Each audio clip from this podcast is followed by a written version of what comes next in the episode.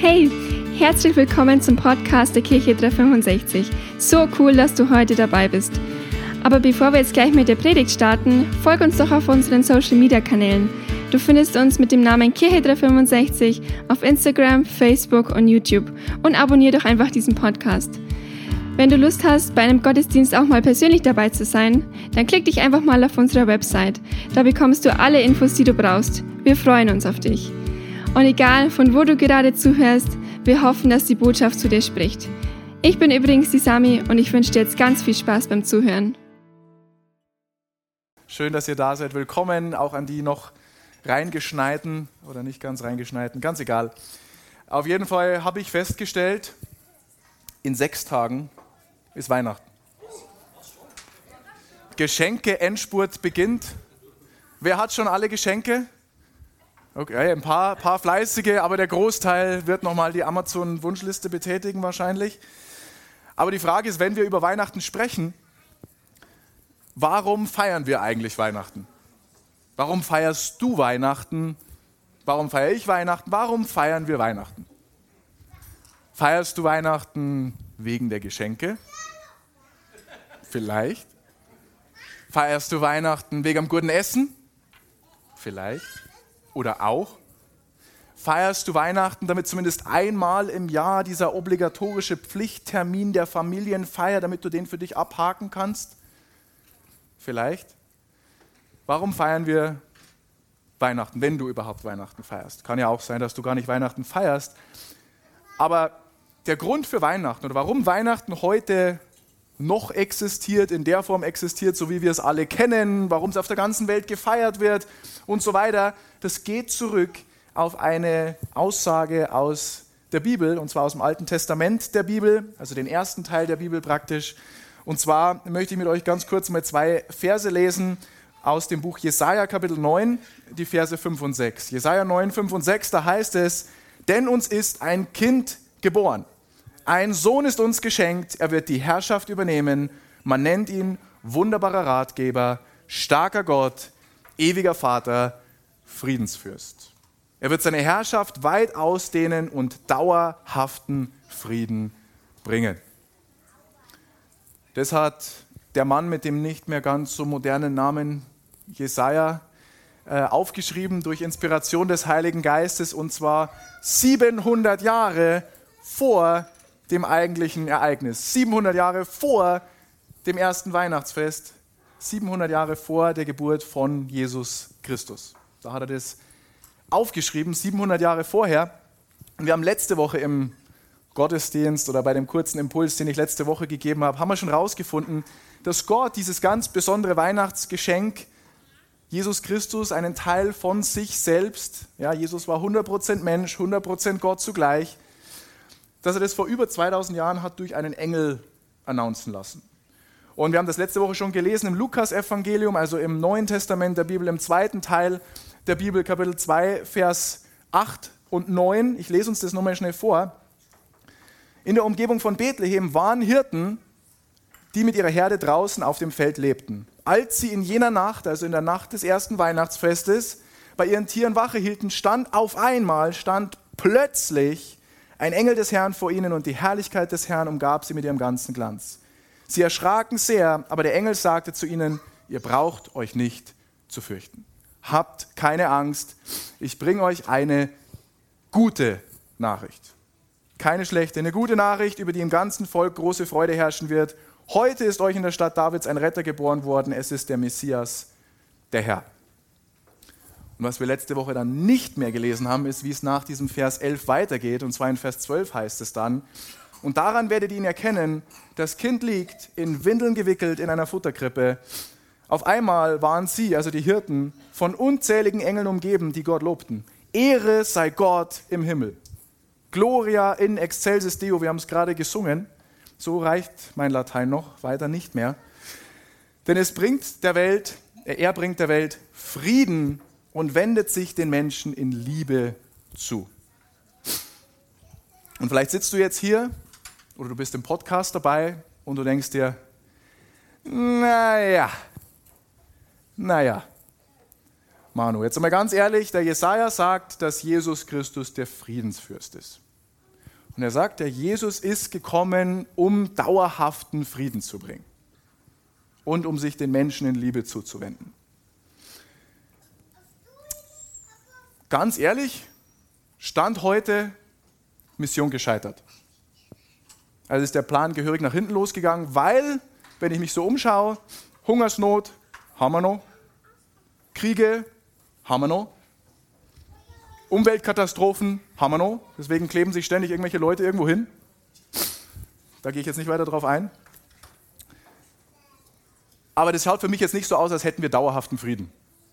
Und wenn ich mir dann noch anschaue, wie viel ich arbeiten muss, damit ich mir überhaupt meine Miete hier in München leisten kann, und dann ist die Inflation noch gestiegen, jetzt muss ich noch mehr zahlen für meine Einkäufe oder für meinen Sprit oder Diesel oder was auch immer, fühlt sich für mich jetzt nicht so an, als würde sich Gott mir in Liebe zuwenden, als würde Gott mich wirklich lieben und als wäre Gott Hashtag immer für mich, so wie ihr euch das als Kirche da so schön hingeschrieben habt. Schaut für mich nicht so aus. Und wenn es dir so geht oder wenn es dir zumindest so in der Art und Weise geht, will ich dir sagen, ich kann deinen Gedankengang nachvollziehen. Kann ich wirklich? Ja, ich bin, man sieht es mir vielleicht nicht an, ich bin auch ein Mensch.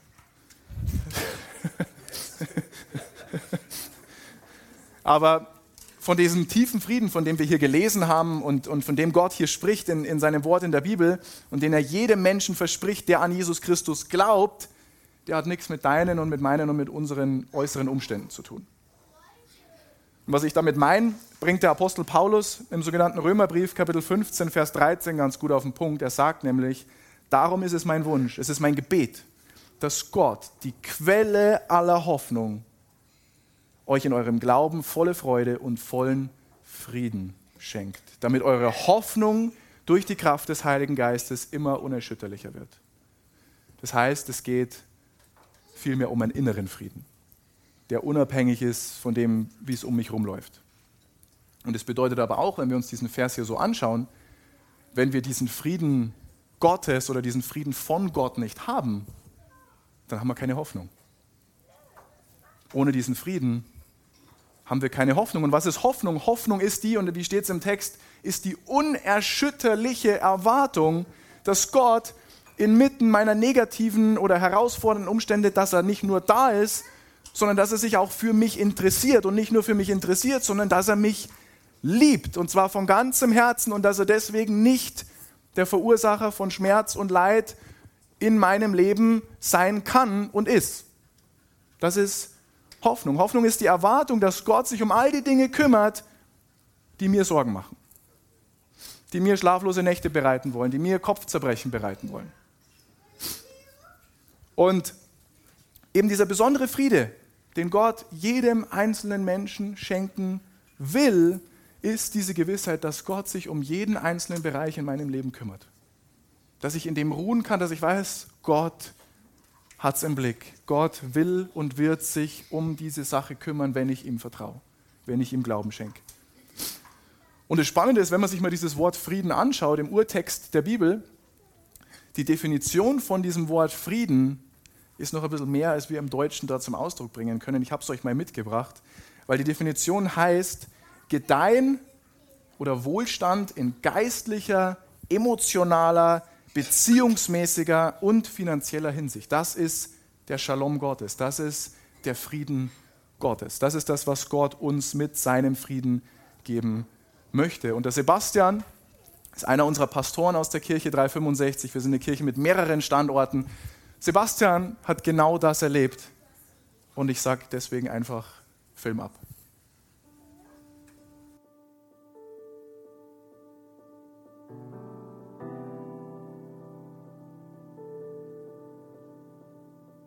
Servus.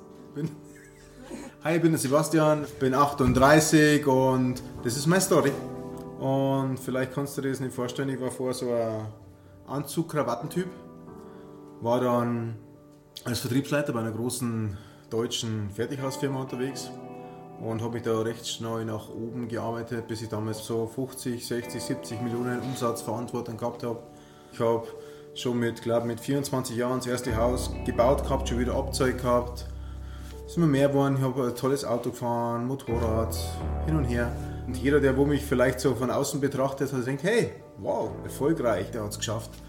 Aber innerlich äh, hat es mir ein bisschen aufgefressen, weil ich nie zur Ruhe gekommen bin. Ähm, weil ich der nächste Schritt, das nächste Haus, das nächste Auto, das Bessere, hat mir nie irgendwie die Zufriedenheit geben können, die ich vielleicht gesucht habe. Ich hab, war mit den Mitarbeitern nicht ganz so gut und das Schlimmste war, ich war äh, vielleicht mit Freunden oder vorne mit meiner Frau oder mit den Kindern nicht ganz so gut. Es, was war mal so eine krasse Aussage? Aussage von meinem Sohnemann, vom Jüngsten, dass er mal zur, zur Maria, zu meiner Frau gesagt hat, hey, Mama, wann besucht uns eigentlich der Papa mal wieder? Der hat mich ja nicht gesehen, die ganze Woche nicht, sondern nur vielleicht am Wochenende mal. Und hat gedacht, ich wohne gar nicht bei ihnen. Und das hat mich schon so, so ein bisschen eine Hafe gegeben, okay, vielleicht soll jetzt mal ein bisschen was ändern. Ähm, was auch noch war, ich seit ich, sage jetzt mal 16, 17 Jahre alt war, in so einem jugendlichen Teenageralter, äh, ich war immer schon übergewichtig, war immer schon schwerer und habe dann einmal eine Zeit gehabt, wo ich sehr viel abgenommen habe und dann äh, auch weiter abnehmen wollte und dann ist nichts mehr gegangen und dann habe ich mich zu einer, ich sage jetzt mal, so einer handfesten Essstörung hin entwickelt, dass ich die auch noch mitgetragen habe, also das Bulimie, wenn man das jetzt im Fachbegriff nennt, also habe dann gegessen, habe es wieder ausgekotzt, nur dass ich noch weniger wiege und noch schöner ausschauen kann und, und so weiter. Ich glaube sogar, bis ich 34 Jahre alt war. Ja, das war mein Leben zuvor, bis ich, sage jetzt mal, zum Glauben gefunden habe. Ähm, bin auch katholisch aufgewachsen, dann machst du natürlich alles mit, aber nie hinterfragt, was das eigentlich bedeutet. Ich bin dann mal in die christliche Freikirche nach Trostberg gekommen. Auf einmal erlebe ich einen Gottesdienst, der einfach komplett anders war. Ich habe es trotzdem strange gefunden wo, wo Menschen so fröhlich sein können, jeden umarmen und äh, die Hände heben und Halleluja schreien und, und, laut singen und tanzen und klatschen, was auch immer. Ich habe so ein besonderes Erlebnis jetzt mit Gott gehabt, wo ich einfach Gott irgendwann mal die Frage gestellt habe, hey, die Leute sprechen die ganze Zeit davon, dass du Gebete erhörst. Sie sprechen die ganze Zeit davon, dass du lebendig bist. Und bei mir ist das nicht so. Ich, äh, du sprichst ja gar nicht zu mir. Was ist denn da los? Und das hat sich kombiniert. Gleichzeitig habe ich noch so einen beruflichen Tiefschlag gehabt. Ich habe mich kurz selbstständig gemacht mit einem Partner. Das ist dann hat ein bisschen Schiffbruch erlitten. Das war auch noch so eine, so eine Situation, wo ich dann einfach gesagt habe, hey, ich brauche die jetzt. Es hat zufällig so ein, ein Survival Camp gegeben. Ein Männer Survival Camp für, für, für christliche Männer. Aber ich bin mit einem Grund gefahren. Ich habe gesagt, hey Gott, wenn es dich wirklich gibt, wenn du echt bist, dann möchte ich dich erleben. Vier Tage lang alle tollsten Wetter erlebt, super Natur, vier Berge rauf, runter. Und erlebe ich Gott, hat sich der Gott jetzt zeigt dann? Nix. Am Fuß des Berges hat es so einen Abschluss-Gottesdienst. Da haben zwei, drei Leute einfach ein bisschen was erzählt. Und auf einmal ist es so, die Schuppen vor den Augen gefallen. Ich habe so innerlich mein, mein komplettes Leben, mein bisheriges Leben so ablaufen sehen. Ich habe alles so gezeigt, was ich eigentlich so in meinem Leben als falsch mache. Boah, ich habe dann vor 80 Männern da drin, was man natürlich als Mann äh, am, am, liebsten macht, einfach äh, voll flennen und rehren auf Borisch, äh, weinen müssen. Jetzt kann ich sagen, es war Jesus, also ich habe Jesus nicht visuell gesehen, aber das ist so äh, ein tiefes Erlebnis im Herzen gewesen, dass er mir gesagt hat, hey, aber für das bin ich da. Das ist, macht gar nichts. Ähm, du hast Fehler gemacht und so weiter, aber ich bin genau für deine Fehler, für deine Sünden, für das alles, was du gemacht hast, für das bin ich gestorben und du kannst umkehren und es gibt ein besseres Leben und so weiter. Das war so was Warmes und so was Cooles und das ist, war einfach das richtige Zeichen, das ich brauchte, dass ich merke, hey, dich gibt es ja wirklich.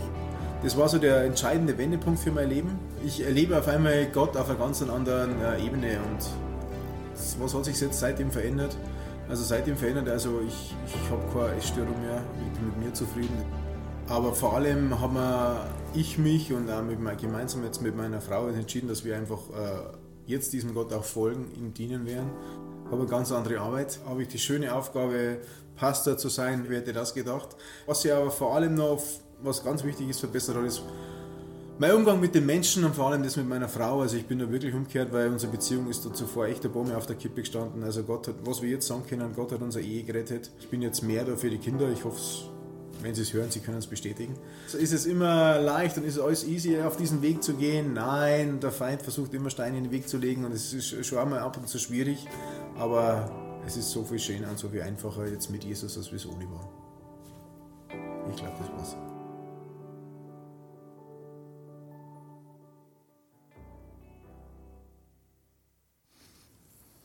Ein tiefes Erlebnis im Herzen, so hat es der Sebastian genannt.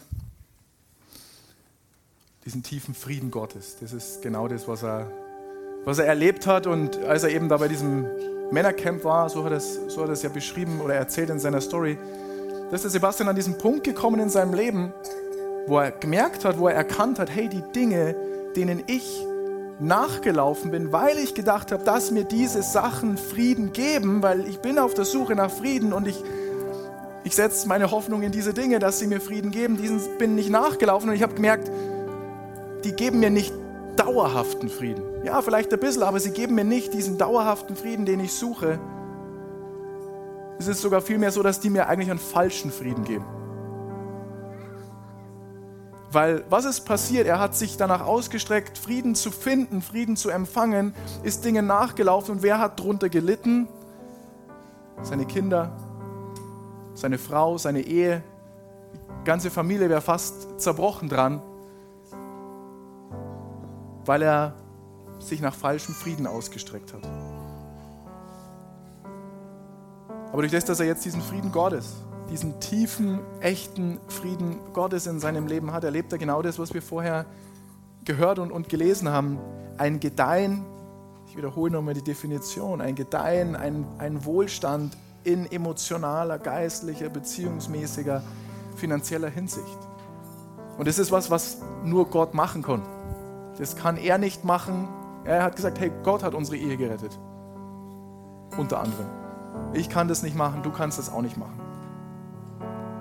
Und wenn du heute auch diesen tiefen Frieden empfangen willst, wenn du das erleben willst, ja, wenn du Frieden von Gott und Frieden mit Gott haben willst, wenn du dieses Weihnachtsgeschenk von Gott für dich annehmen möchtest, und du sagst, hey, ich möchte diesen Retter, ich möchte diesen Jesus wirklich mal für mich persönlich kennenlernen. Vielleicht habe ich schon viel über ihn gehört, aber so für mich persönlich kennenlernen, so wie Sebastian gesagt, hey, wenn es dich wirklich gibt, dann, hallo, dann zeig dich mir bitte. Gott hat kein Problem damit, wenn wir ihm diese Frage stellen. Aber wenn du das möchtest, dann äh, sollst du die Gelegenheit dazu haben. Und wie wir das bei uns in der Kirche machen, ist, ich werde ein kurzes Gebet vorbeten, Satz für Satz wo ich dir einfach helfen möchte, Jesus Christus in dein Leben einzuladen. Und wenn du möchtest, bete dieses Gebet mit, weil die Bibel sagt, wenn du das in deinem Herzen glaubst, was du sagst, was du betest und mit deinem Mund aussprichst, dann kommt Jesus Christus in dein Leben. Und keine Sorge, ich habe hier kein Papier, keine Mitgliedsanträge. Es hat damit überhaupt nichts zu tun. Wir haben, by the way, gar keine Mitgliedsanträge als Kirche, aber anderes Thema. Aber wenn du das möchtest, ich bete ein kurzes Gebet vor. Vielleicht schließen wir alle mal kurz die Augen. Jeder konzentriert sich auf sich, nicht auf seinen Nebenmann. Himmlischer Vater, ich danke dir, dass du mich liebst. Jesus Christus, ich habe erkannt, dass ich dich brauche. Ich glaube, dass du der Sohn Gottes bist. Ich glaube, dass du für meine Sünden gestorben bist. Ich glaube, dass du von den Toten wieder auferstanden bist. Und ich bitte dich, komm du jetzt in mein Leben. Vergib mir meine Schuld. Und ich lade dich ein, sei du von jetzt an mein Herr und mein Erlöser. Amen. Amen. Ich finde die Predigten von unserem Podcast einfach immer so cool. Ich bin mir sicher, dass auch du von dieser Botschaft viel mitnehmen kannst. Wir freuen uns immer von dir zu hören, egal ob du irgendwelche Fragen hast oder einfach was Cooles mit Gott erlebt hast. Schreib uns doch einfach eine E-Mail an office.kirche-365.de. Oder wenn du sagst, hey, ich möchte die Kirche gerne auch finanziell unterstützen, klick dich auf unsere Website, da findest du alle Details, die du brauchst. Vielen Dank auch dafür. Und jetzt zum Schluss noch ein Reminder, Gott ist immer für dich. Bis zum nächsten Mal.